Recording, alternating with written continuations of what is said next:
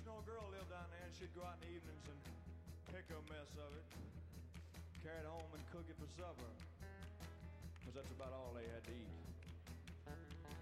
But they did all right. Hola y bienvenidos a Historracing. En primer lugar, quiero dar las gracias a todos los que vinisteis el viernes 15 a ver la película. No me quiero dejar a nadie, así que no os voy a nombrar. Quiero hacer especial mención a Charlie GP, darle las gracias, ya que sin él esto no hubiera sido posible.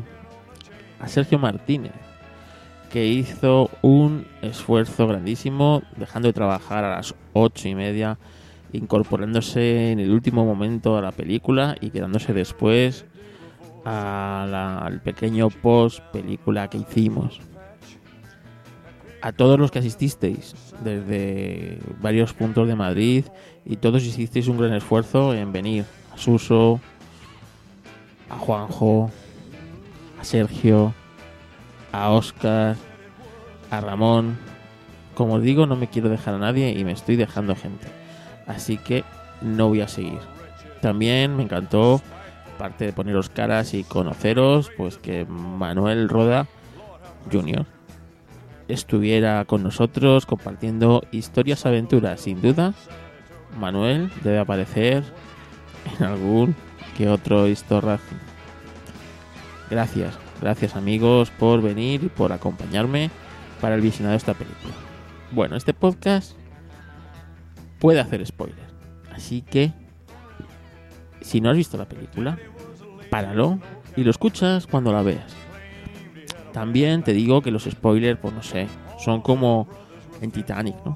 Todos sabíamos que el barco se hundía al ver la película, pero aún así fuimos a verla. Pues esto es igual, todo el mundo sabe que Ford ganó a Ferrari. Pero aún así, la película merece mucho la pena. No deja de ser una película americana. Una película de Hollywood con dos pedazos de actores que bordan el papel que hacen. Pero, como toda película, no se ciñe fielmente a la realidad. Hay cosas que pasan por alto, cosas que se cambian artísticamente y bueno, en el fondo es la esencia de lo que pasó, pero pues, todos sabemos que no es lo que pasó. Aún así, se han dejado en el tintero alguna que otra cosa, alguna que otra cosa que vamos a intentar descubrir en este podcast. Así que si te interesa, quédate porque arrancamos.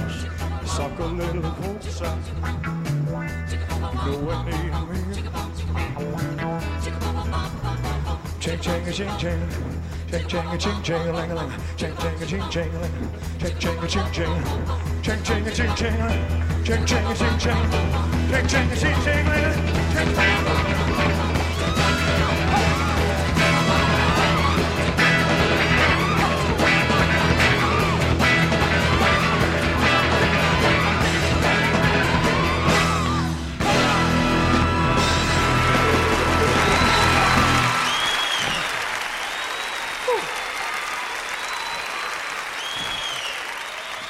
A la película. Eh, bueno, te digo que me encantó, me gustó mucho. Eh, yo no le veo ningún tipo de defecto. eh, me gustó lo que se metió tipo de ficción, va, de ficción, porque es una película.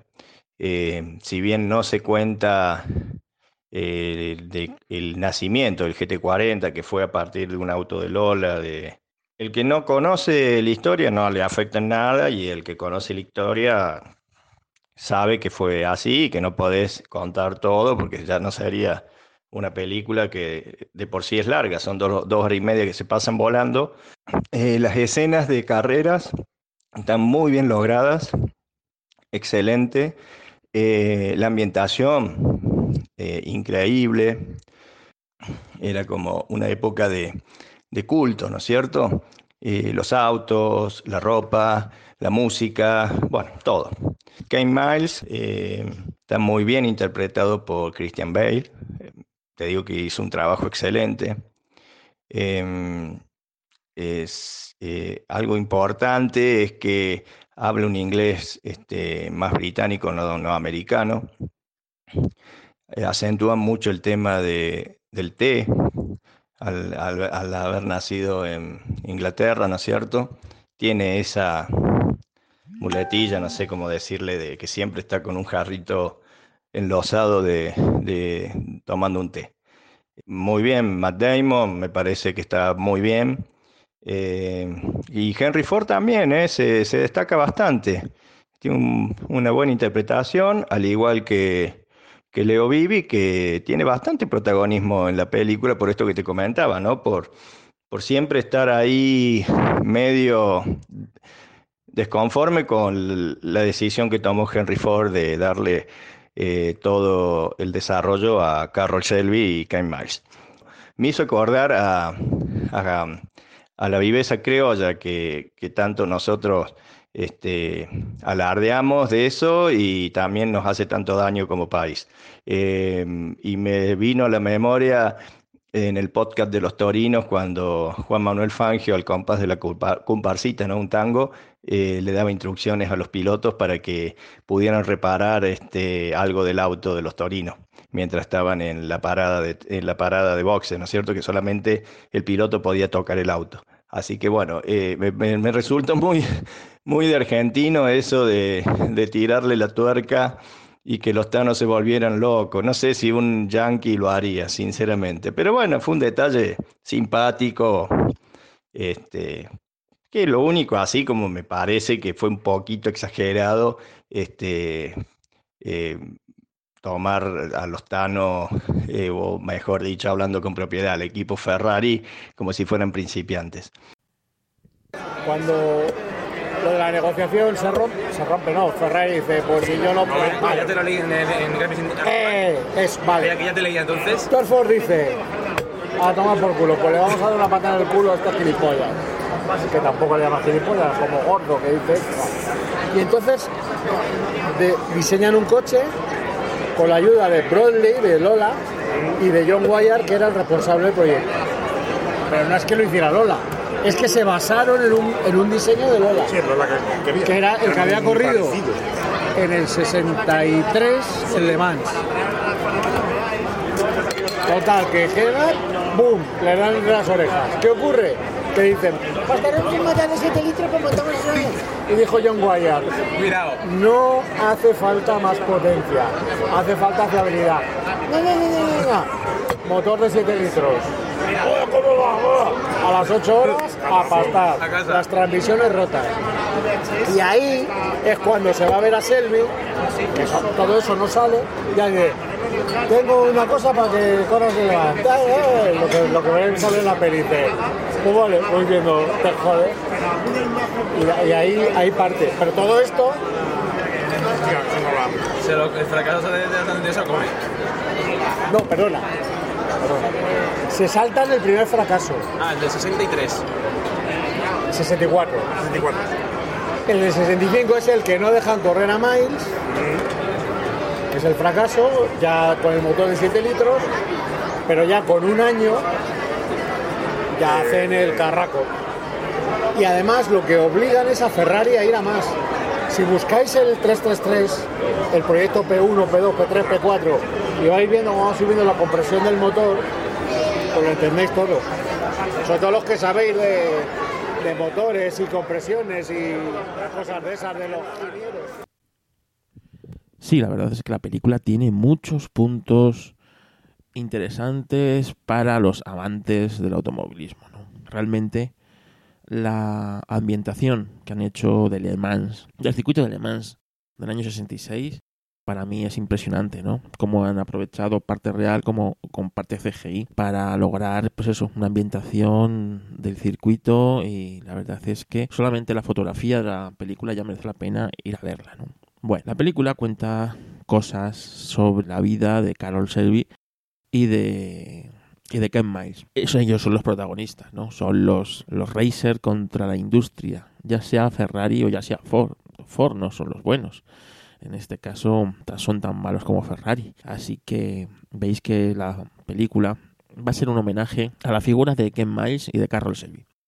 Y eso está bien, ya que son dos personajes bastante, digamos, desconocidos para el gran público. Los quemados como nosotros sí hemos oído de Ken Miles y en mayor medida de Carroll Shelby, ¿no? Por los Cobra y por todo lo que hizo. Pero eh, es cierto que para el gran público son personajes completamente desconocidos y está bien que los, bueno, pues darles el valor que tienen, ¿no? O lo que hicieron, que realmente lo que hicieron es importante. Pero en la historia se han dejado bastantes cosas en el aire. En el aire o incluso pues se han ignorado. Y vamos a intentar dar un poquito de luz cómo se llegó ahí, ¿no? Ya que la película no lo ha contado, lo ha ignorado pues supongo que por motivos eh, de tiempo, argumentales y bueno, pues que pues a lo mejor no tenían nada que ver. Os recomiendo el anterior episodio que hicimos, el de sí, el de casi cinco horas con Charlie y con Miguel. Realmente es un episodio que está teniendo una repercusión grandísima. Es un episodio que está siendo muy, muy descargado. Va con muchísimas más descargas que el resto de los episodios. Así que ha tenido una repercusión realmente grande. Me habéis dado bastante feedback y muchos de vosotros me habéis dicho que gracias a ese episodio habéis podido comprender mejor la película. Así que si no lo has escuchado, escúchalo. Y si no has visto la película, te recomiendo que lo escuches antes de ir a ver la película, porque te va, bueno, pues vas a saber cómo se han llegado hasta ahí. Una de las cosas que, ignora la película más evidentes es el desarrollo del coche. ¿Vale? En un momento de la película eh, ya cuando Ford se decide aplastar a Ferrari en la pista, pues están trabajando en un coche en Inglaterra. Y de repente ese coche aparece en el aeropuerto, eh, cubierto por unas lonas de la, de la compañía aérea, de la TWA, y realmente ha venido de Inglaterra. Y ahí se queda, y no se sabe más, ¿no? Bueno, pues vamos a ver cómo ese coche más o menos se fraguó. Y tuvo un antecesor, un antecesor, un modelo, digamos, alfa, ¿no? De ese primer GT40 que tantos problemas les dio para ponerlo a punto, ¿no? Y no es otro que el Lola MK6 GT. Este coche, eh, bueno, os dejaré fotos aquí en las notas del programa. Este es el coche, es el antecesor o el modelo en el que se basa el GT40. Si tú ves el Lola MK6, estás viendo al, al GT40 en dos aspectos. Bueno, como os digo, cuando tú ves al Lola, te resulta muy familiar. Te resulta muy familiar porque toda la parte, si ves el coche de perfil, dices, leches, esto es un GT40, ¿sabes? Ves toda la parte desde el parabrisas hacia adelante y es muy parecida a la del GT40, ¿no? Y para mí es un coche mucho más bonito que el GT40, ¿no? Bueno, pues este coche debutó en las 24 horas de Le Mans del 63 un año antes que el GT40 y tenía un motor V8 de 4.000 centímetros cúbicos montado dentro, o sea, ya tenía un motor Ford. Yo creo que esto fue también en parte lo que animó a Ford a confiar en, en, Lola y en, en Eddie Bradley, ¿vale? Otro de los olvidados. Bueno, este coche lo diseñó Eddie Bradley y tenía un concepto totalmente rompedor. Realmente Lola Motor, que ya tendrá su propio podcast porque es muy interesante, adaptó el concepto del motor central. Es un concepto que no era excesivamente nuevo. Antes de la guerra ya los Auto Union tenían el motor central. Pero sí era un concepto relativamente que se estaba empezando a, aplicar de manera masiva. En la Fórmula 1, por Lotus, entre otros, Eric Bradley, cuando diseñó este coche, ya tuvo ese concepto, ¿no? Un vehículo, un GT de motor central. Era bastante novedoso porque los coches llevaban los Ferrari llevaban el motor delante y casi todos los coches llevaban el motor o adelante o, atrás, pero el motor central era una, una, novedad que se estaba empezando a imponer ya no solo en la Fórmula 1 sino también en la resistencia. En 1963 Eric Bradley debutó con este Lola en el Olympia Racing Car Show de Inglaterra es un coche que causó sensación. Realmente, eh, Eric lo había diseñado para competir en la nueva clase de vehículos que podían competir ¿no? en el campeonato, el Experimental Grand Touring Car de la FIA. El motor V8 estaba metido en el chasis, en un chasis monocasco de acero, rodeado de la carrocería que era de fibra, de fibra de vidrio. Eh, lo cual el coche era súper liviano. El éxito estaba asegurado, ya que el coche era muy distinto a los coches ingleses que se fabricaban entonces ¿no? para, para esto. Realmente, si, si veis este Lola, estáis viendo realmente el Ford GT 40. Las puertas eh, como tiran hacia parte del techo, como el chasis eh, monocasco está rodeando la carrocería.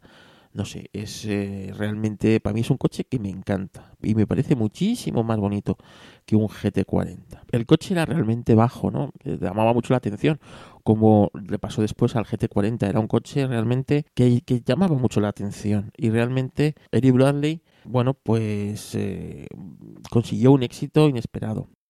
Incluso Ford le gustó pues mucho ese coche y que iba equipado con un motor Ford, ¿no? Así que bueno, no, eh, Eric Bradley no tenía camión para llevarlo a Le Mans.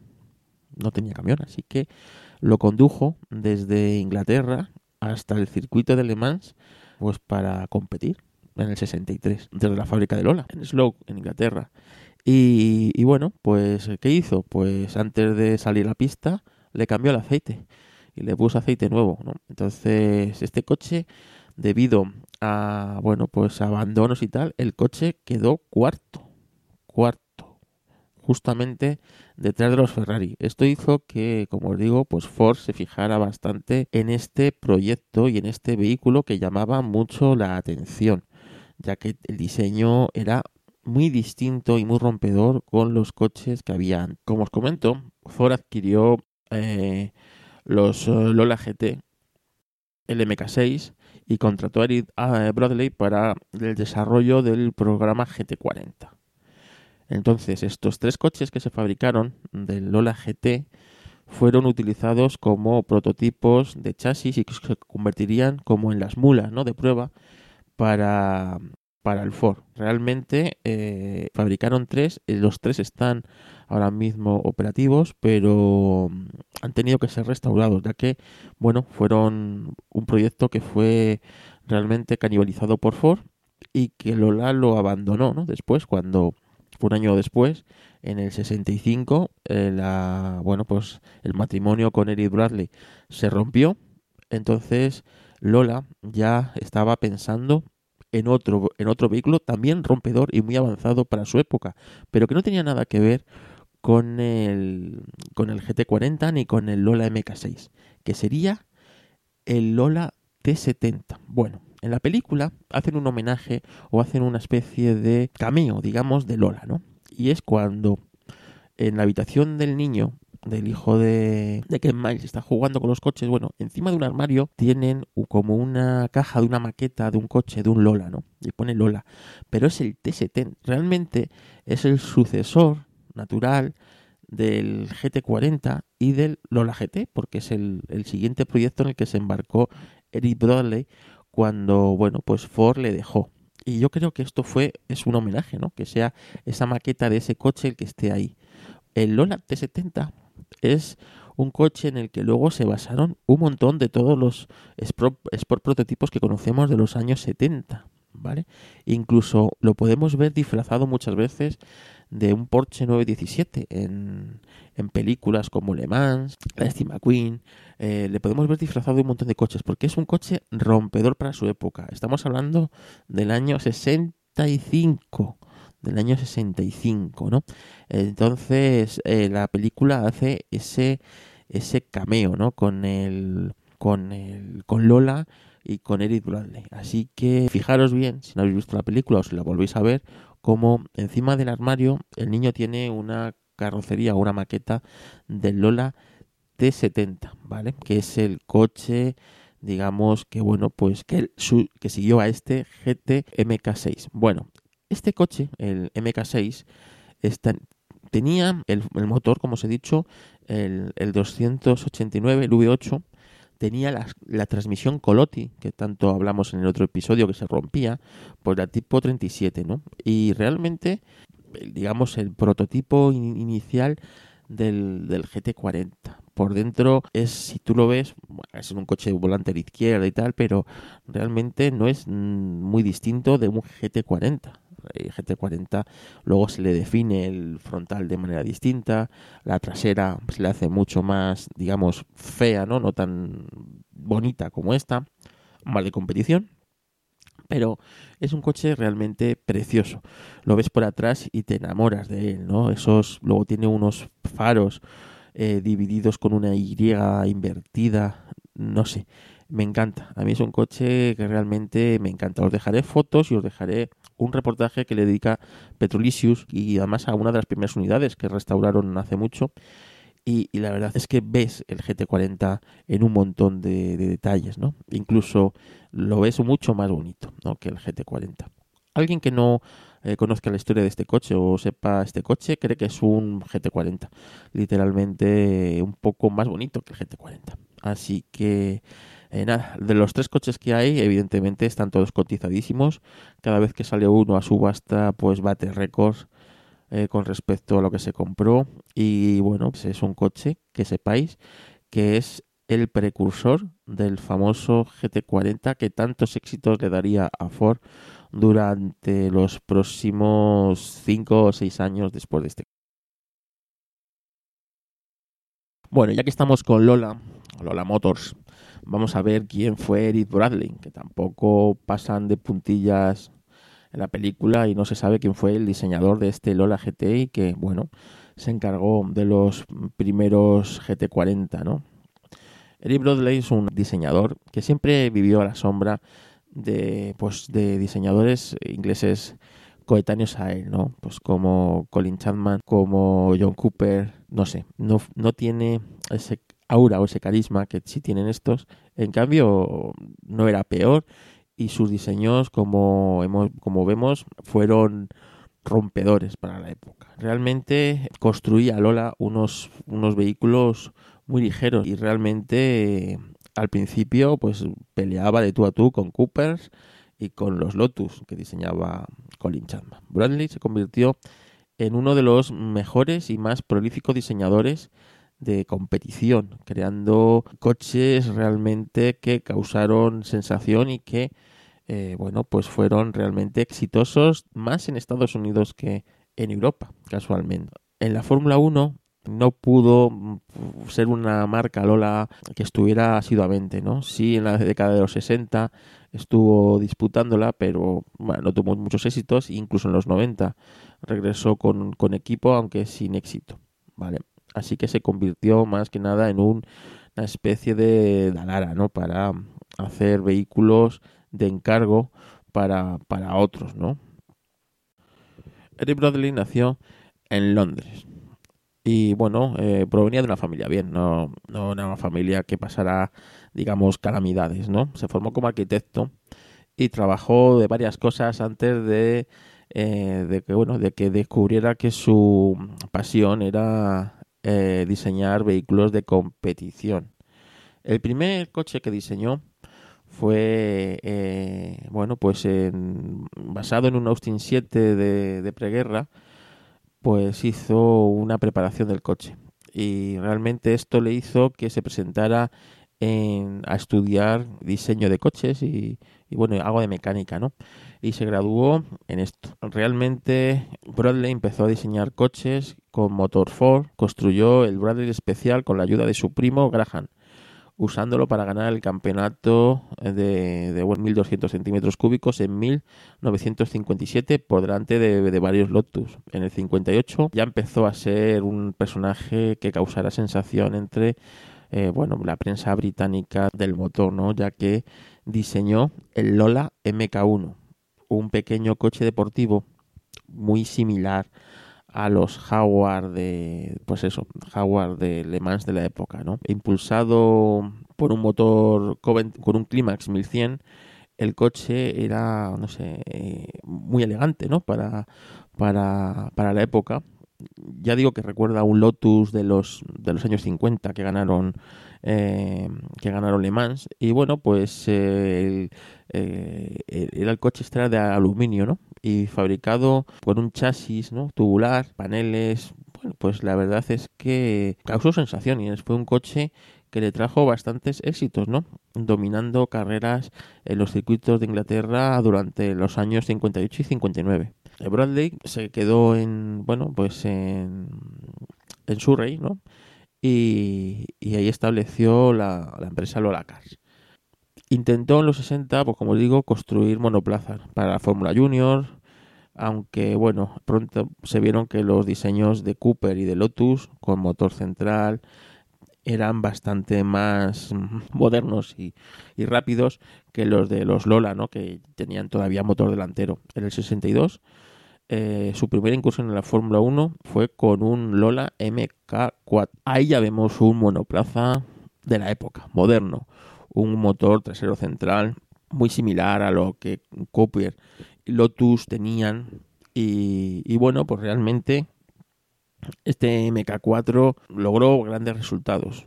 Si bien no ganó carreras, sí consiguió bueno poner a Lola en el punto de mira de otros fabricantes y de otros competidores. En el 63, Bradley presentó el Lola GT, el que os he hablado, el MK6, ¿no? Ya era el sexto diseño de Lola. Antes habíamos pasado por el MK5, que era un coche para la Fórmula 2, ¿no? Diseñado pues para una categoría anterior a la Fórmula 1 y para, bueno, pues para foguearse en los circuitos. Pero cuando lanzó, como os he contado antes, el Lola MK6, el Lola GT, lo llevó hasta Le Mans y bueno, pues eh, ahí captó toda la, la, atención. Entonces, bueno, pues fue cuando Ford eh, se asoció a él para buscar la manera de destronar a Enzo Ferrari. Y bueno, ahí nacieron los GT40. GT40 que es una obra de Eric Bradley, basado en su Lola GT. Entonces, bueno, el, el Ford GT40, como sabemos, pues se convirtió en el coche de Ford. Pero los, los malos resultados del 64 hicieron que el proyecto al final, como aparece en la película, acabara a Carroll Shelby. Pero realmente Eric no se, no, se, no se quedó ahí, o sea, no se quedó lamentándolo. Y ya tenía el sustituto y la evolución del GT40, o del Lola GT en este caso, que es el Lola T70, que realmente es, viene para desmarcarse de los MK, es el séptimo proyecto de, de Eric, ¿no? Por eso es el, el 7 es del séptimo proyecto, ¿no? Pero es el Lola T70. Este se inscribió en Le Mans en el 67 y, y realmente, aunque se retiraron pronto, se convirtió en el diseño más exitoso de la compañía. Se construyeron más de 100 Lola MK70, tanto abiertos como cerrados.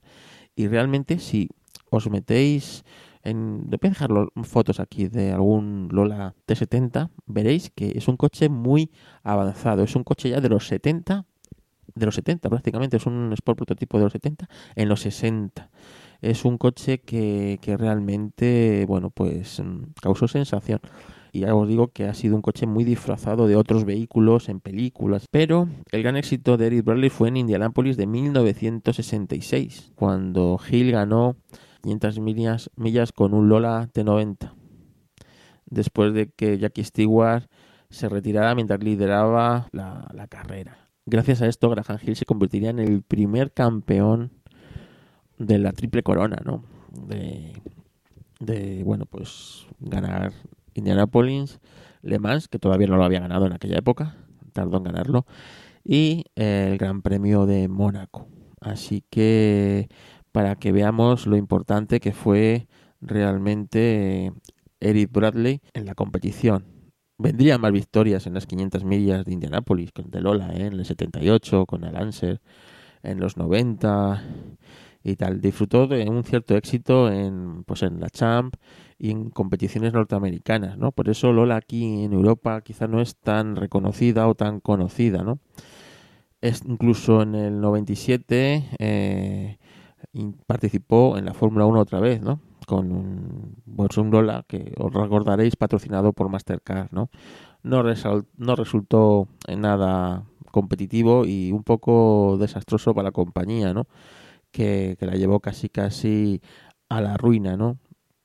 Eh, bueno, pues realmente eh, Bradley murió en, en 2017 con 88 años y realmente es un tipo un tipo curioso, es un diseñador de estos no tan famoso como pues como puede ser como se he contado Colin Chapman ¿no? de, Lotus o, o, John Cooper pero es un tipo que revolucionó en cierta medida las carreras con sus diseños. Y bueno, pues en la película realmente pasa muy de puntillas sobre su obra, que fue el GT40, su obra de Eric Bradley.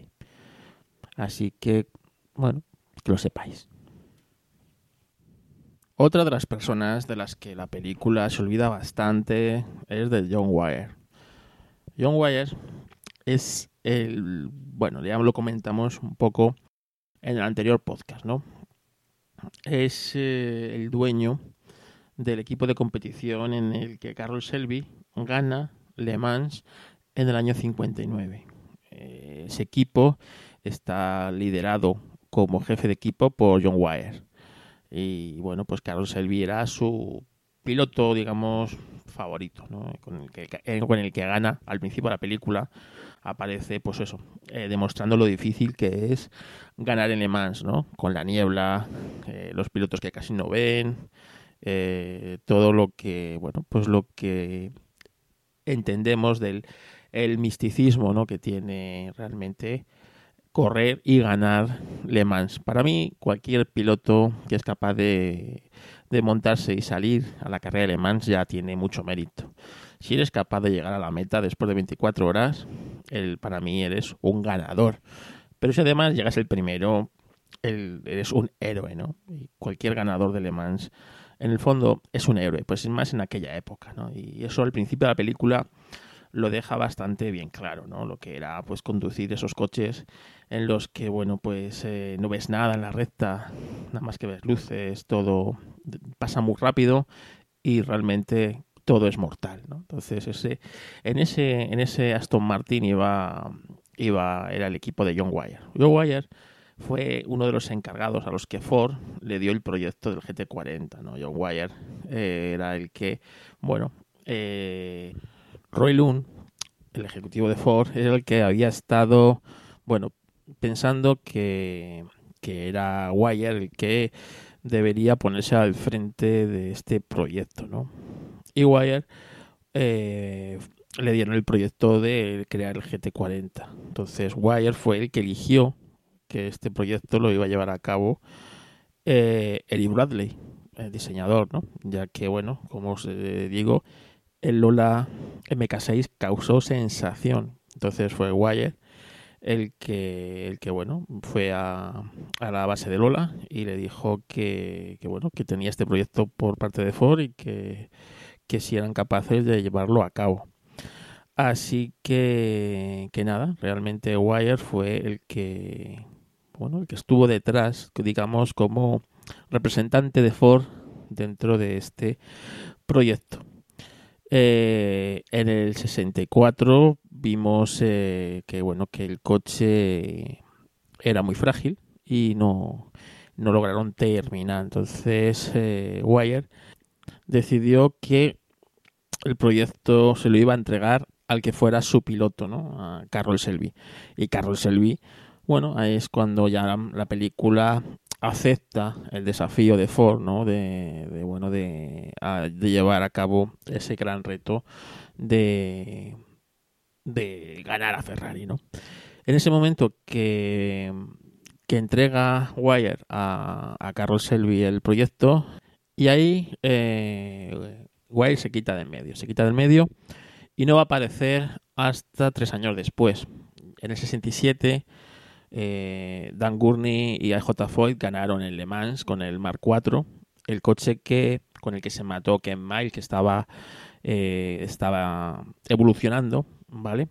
El que aparece en la película que se mata ya es el, el 4, el Mark IV. Bueno, pues este coche siguió todo el año de desarrollo y al final pues eh, ganaron Le Mans del 67 y en el 68 John Wire resucitó su equipo de carreras, su antiguo equipo de carreras, el que había ganado Le Mans con Carroll Selby en el 59, lo resucita y, y consigue una cosa que será luego mítica en Le Mans, ¿no? Es el patrocinio de la petrolera de Gulf Oil. Gulf, eh, bueno, con, confiaba mucho en, en Wire y, y, bueno, pues se unió a, al equipo de Wire pa para patrocinar sus coches. Y estos coches pues ya fueron míticos, ¿no? Porque consiguieron la victoria en el 68 con Pedro Rodríguez, que hasta entonces había estado corriendo para Ferrari. Pedro Rodríguez aparece en la película, bueno, pues de aquella manera, ¿no? Pero corría para Ferrari. Y bueno, en el 68 corrió para Ford con el equipo de John Wire y ganó en el 68 el equipo. Y luego, más tarde, eh, en el 69, logró también el triunfo con, con Jack eh, en el podcast de El hombre que caminaba solo. Ahí más o menos os cuento un poco la historia de ese Le Mans que fue especial, ¿no? Y luego, ella en los 70, el equipo Goof de, se unió a Porsche. John Wire dejó Ford.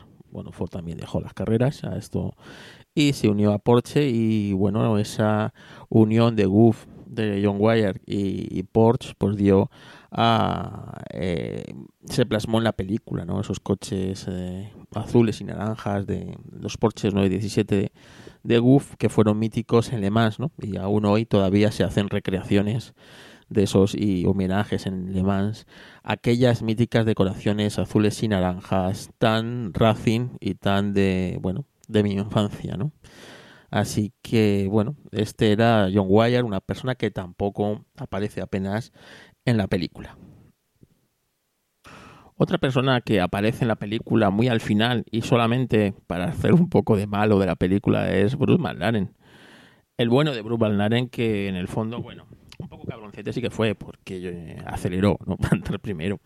Podía haberse quedado perfectamente a, a, la zaga, ¿no? De, de Ken Miles, pero bueno, quiso ese instinto asesino, killer del neozelandés. Bruce McLaren que fue contratado por Ford en el 63 para que evaluara ¿no? el, como el proyecto este del GT40, como el piloto del GT40, el piloto de pruebas de Ford, ¿no? Por eso era el piloto Ford, era el piloto que Ford había elegido para, para hacer esto, ¿no?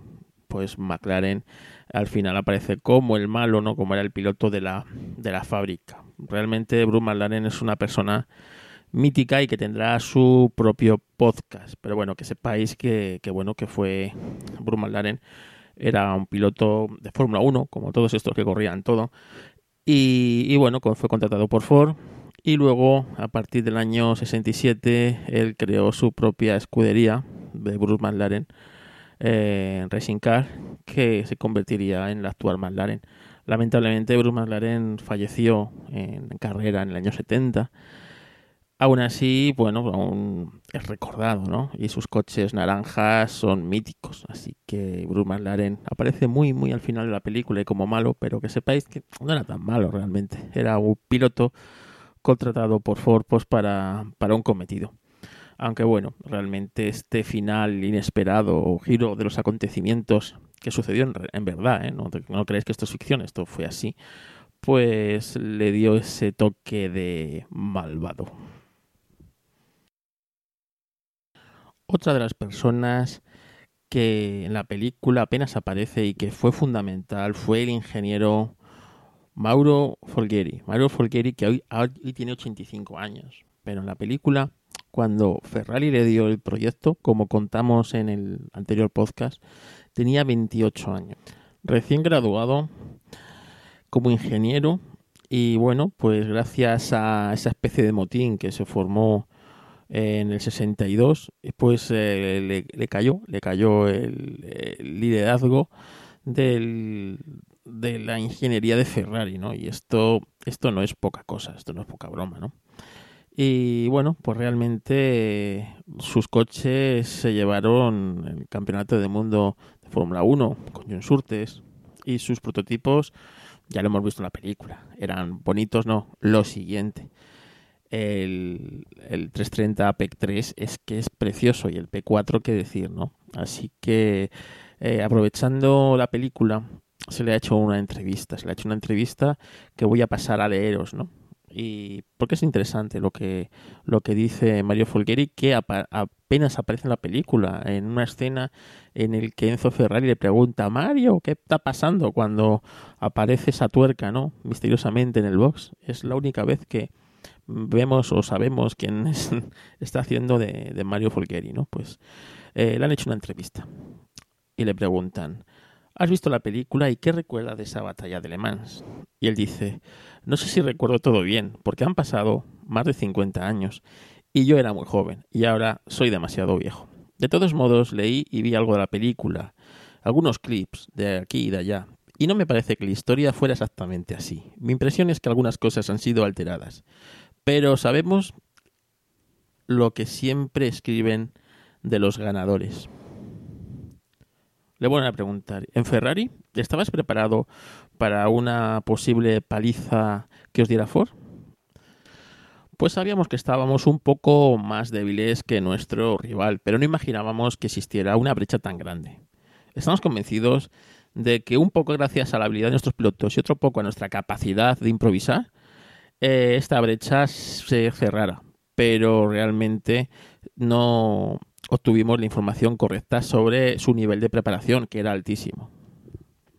Mauro, ¿qué tenía de menos el 330 frente al GT40?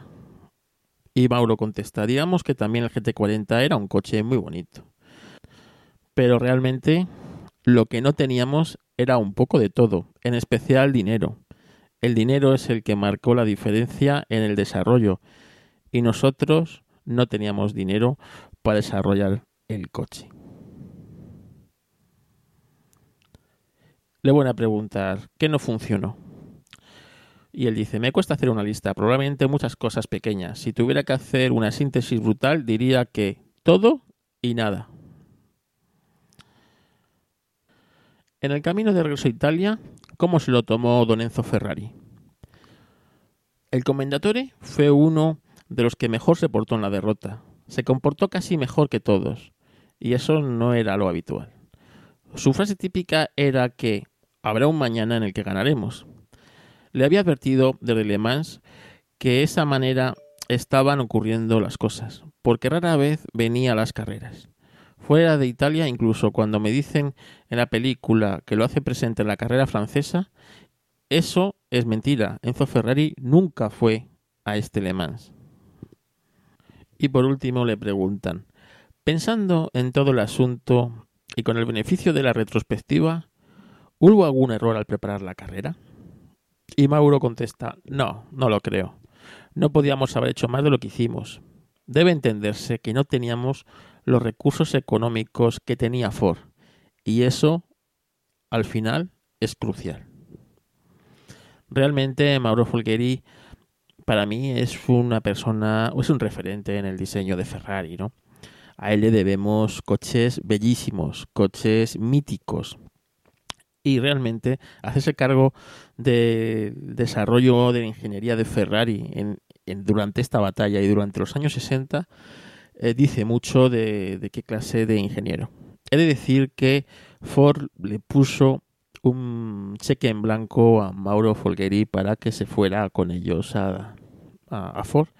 Y este, después de estar en Estados Unidos y verlo todo, se volvió, se volvió para Italia y dijo que en Italia no ganaba tanto como podía haber ganado ahí, pero él era feliz en Ferrari, tenía todo lo que podía necesitar y no necesitaba más, ¿no? Eh, eh, Mauro Folgheri es una persona que yo creo que debe tener su propio Histo Racing y en futuro lo tendrá. Pero que sepáis que, que no es menos importante eh, que lo que hizo Carlos Shelby. Daros cuenta que Ferrari realmente, a pesar de haberse unido a Fiat, Ferrari no andaba bollante de dinero y luchó en inferioridad de condiciones. Y vaya que sí luchó. Y por último, vamos a hablar de otra persona, otro personaje de la película que tiene unos diálogos que son apabullantes, ¿no? Y que hace de malo malo cuando él era todo lo contrario, era una de las mejores personas que te podías encontrar por el paddock. Y nosotros que Lorenzo Bandini. Lorenzo Bandini es eh, que tendrá su propio podcast y es un podcast que yo estaba preparando y que, bueno, sabéis que no pude terminar, ¿no? Algún día lo terminaré, porque Lorenzo Bandini se lo, se lo merece. Lorenzo Bandini era un piloto que nació en, en Libia, en, en Barce, ¿no? cerca de, de Benghazi, que es ahora Benghazi, que, que, bueno, pertenecía a Italia hasta después de la Segunda Guerra Mundial, ¿no? Y fue campeón italiano durante cuatro años. Desde el 63 fue piloto oficial de... Bueno, no, 63, no, perdón, desde el 62 fue piloto oficial de la escudería Ferrari, ¿no? Así que eh, para que veáis que también con 27, 28 años ya era piloto oficial Ferrari. En aquella época todo era más tardío, digamos, ¿no? Como os digo, Lorenzo era hijo de inmigrantes italianos eh, a Libia, ¿no? Volvió a la zona de, de, bueno, de la tierra natal de sus padres, en, en y comenzó con 16 años a trabajar en los garajes de en talleres en, Milán. Eh, tras cinco años como mecánico y sin cumplir los 21 años, pues corre su primera carrera en, en, Italia con la que con la que no gana, termina decimoquinto. Y bueno, pero pero causó sensación o causó, bueno, más que sensación, buena impresión. Pasa a dirigir el taller en el que trabajaba y con sus ingresos adquiere un, un, pequeño Fiat, un pequeño Fiat con el que corre dos años y obtiene buenas clasificaciones. En el 59, a los mandos de otro Fiat, eh, logra vencer en varias copas de, de promoción italianas. Y llega a la Fórmula 1 ya que Cooper Maserati le ofrece, le, ofrece un volante, ¿no? Y posteriormente BRM eh, aunque esos monoplazas no son muy competitivos, obtiene bastante buenos resultados y como es italiano, pues en el 62 es contratado como piloto de la escudería Ferrari. En Mónaco termina tercero y vence en los grandes premios del Mediterráneo con un Sport 2000 y, y bueno, eh, con Giancarlo Baghetti es segundo en la, en la Targa Florio. En el 63 en el 63 va a vencer las 24 horas de Le Mans junto a Ludovico Scarfiotti. Me encanta ese nombre. Ese nombre es de malo de película total, ¿eh? Bueno, pues vence las 24 horas de Le Mans, siendo primero en Sports de, de 2.000 centímetros cúbicos en la Targa Florio y primero en las 3 horas de, de haber, ¿no? Eh, realmente en la Fórmula 1 tiene muy buenas clasificaciones. Realmente, eh, como os digo, era un cachopán. Eh, Bandini era un piloto que solo tenía amigos en el paddock, un piloto que su pérdida fue de las más sentidas de la Fórmula 1, ya no solo porque fue una de esas muertes mm, brutales ¿no? de la Fórmula 1, sino una pérdida realmente para el equipo Ferrari muy muy duro. Eh, en el 66, en Le Mans, bueno, pues eh, competía con los Ferrari. Y en la película compite casi casi hasta el final contra ellos, ¿no? Realmente el, Ferrari se rompe por la noche, como os contamos en el otro podcast. Lo que pasa es que, claro, eso no es tan épico. Y en la película es una pena que no le den casi diálogos, ¿no? Y que haga casi como de malo esas escenas en las que miraba así de reojo a los GT40 mientras iban a toda pastilla, ¿no? Por, por la recta de Le Mans. Realmente es, es una pena, pero realmente Bandini es un piloto que ha dejado una huella en el automovilismo. Es un piloto único y que realmente merece su, su Racing. Así que pronto, o espero que pronto, lo sacaremos. Y bueno, pues Bandini, ese malo de la película, que sepáis que de malo tenía poco, poco, poco, poco. La película se olvida de bastantes más cosas, pero eh, no quiero no quiero aburriros, ¿no? Prefiero que la veáis y que busquéis vosotros mismos pues cositas. La fotografía de la película es excelente. A mí me ha encantado. Como fotógrafo que soy, la recreación de Le Mans y, y de la luz que tiene la película me gusta mucho, me gusta mucho y bueno, pues que sepáis que eh, hay que disfrutarla, ¿no? Yo la voy a volver a ver, por lo menos otra vez más, en el cine, pues para disfrutar eso, ya eh, disfrutar de otras cosas. Y cuando se ven películas por segunda y tercera vez, empiezas a encontrar esos detalles que a veces pasan desapercibidos. Buscarlos, buscarlos porque realmente merecen mucho la pena.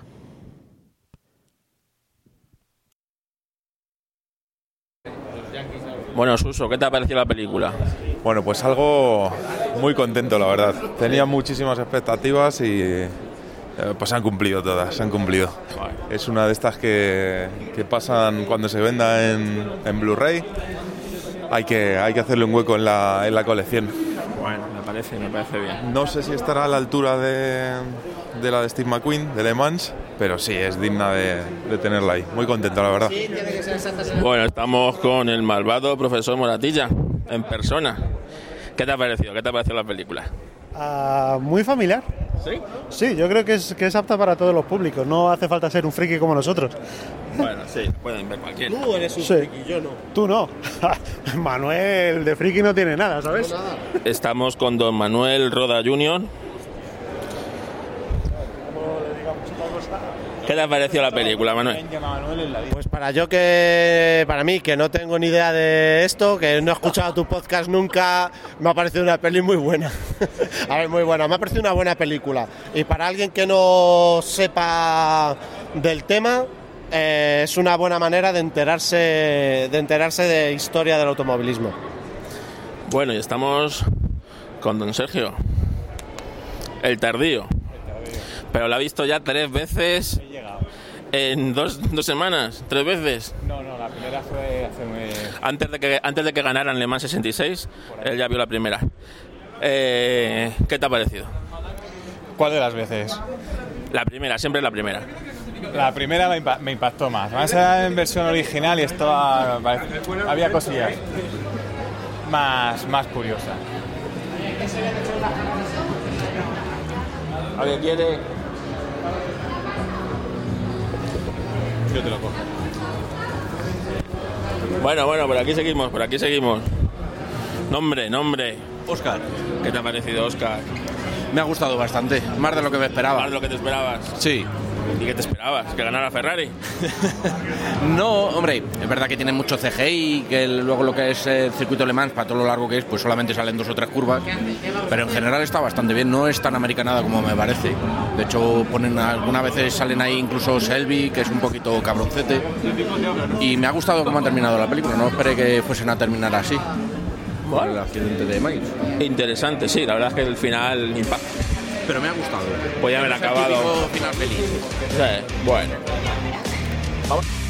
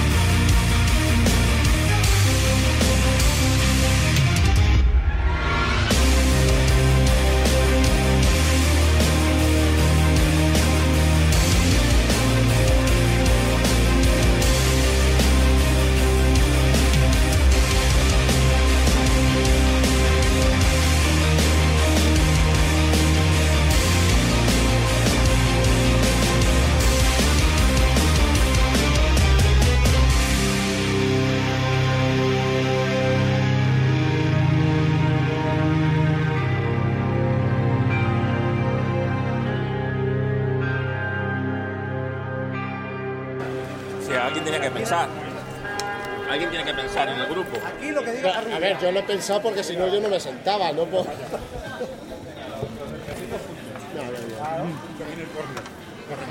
¿Te ha tocado el gordo? A mí me ha parecido eh, interesante y, y totalmente irreal con la historia. Ha sido tan falso. Ha sido muy falso. Pero pero bueno, es interesante. Lo que lo que es lo peor, o sea, lo más falso que hay de la película es esa mujer tan comprensiva.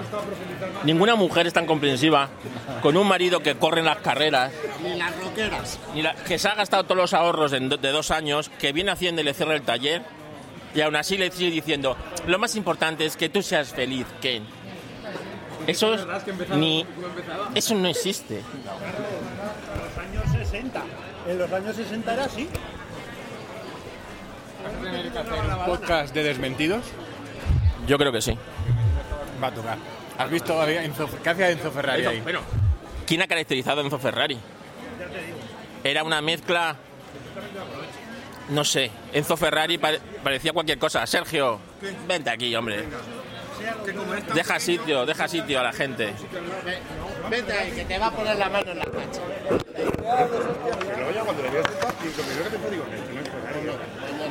No no. empresa y ahora viene Ferrari. Pues hubiesen dejado la pasta en caracterización. Pues Luis McLaren ya. no Pues sí, pues sí. ahí, Porque ese sí que está logrado de cojones.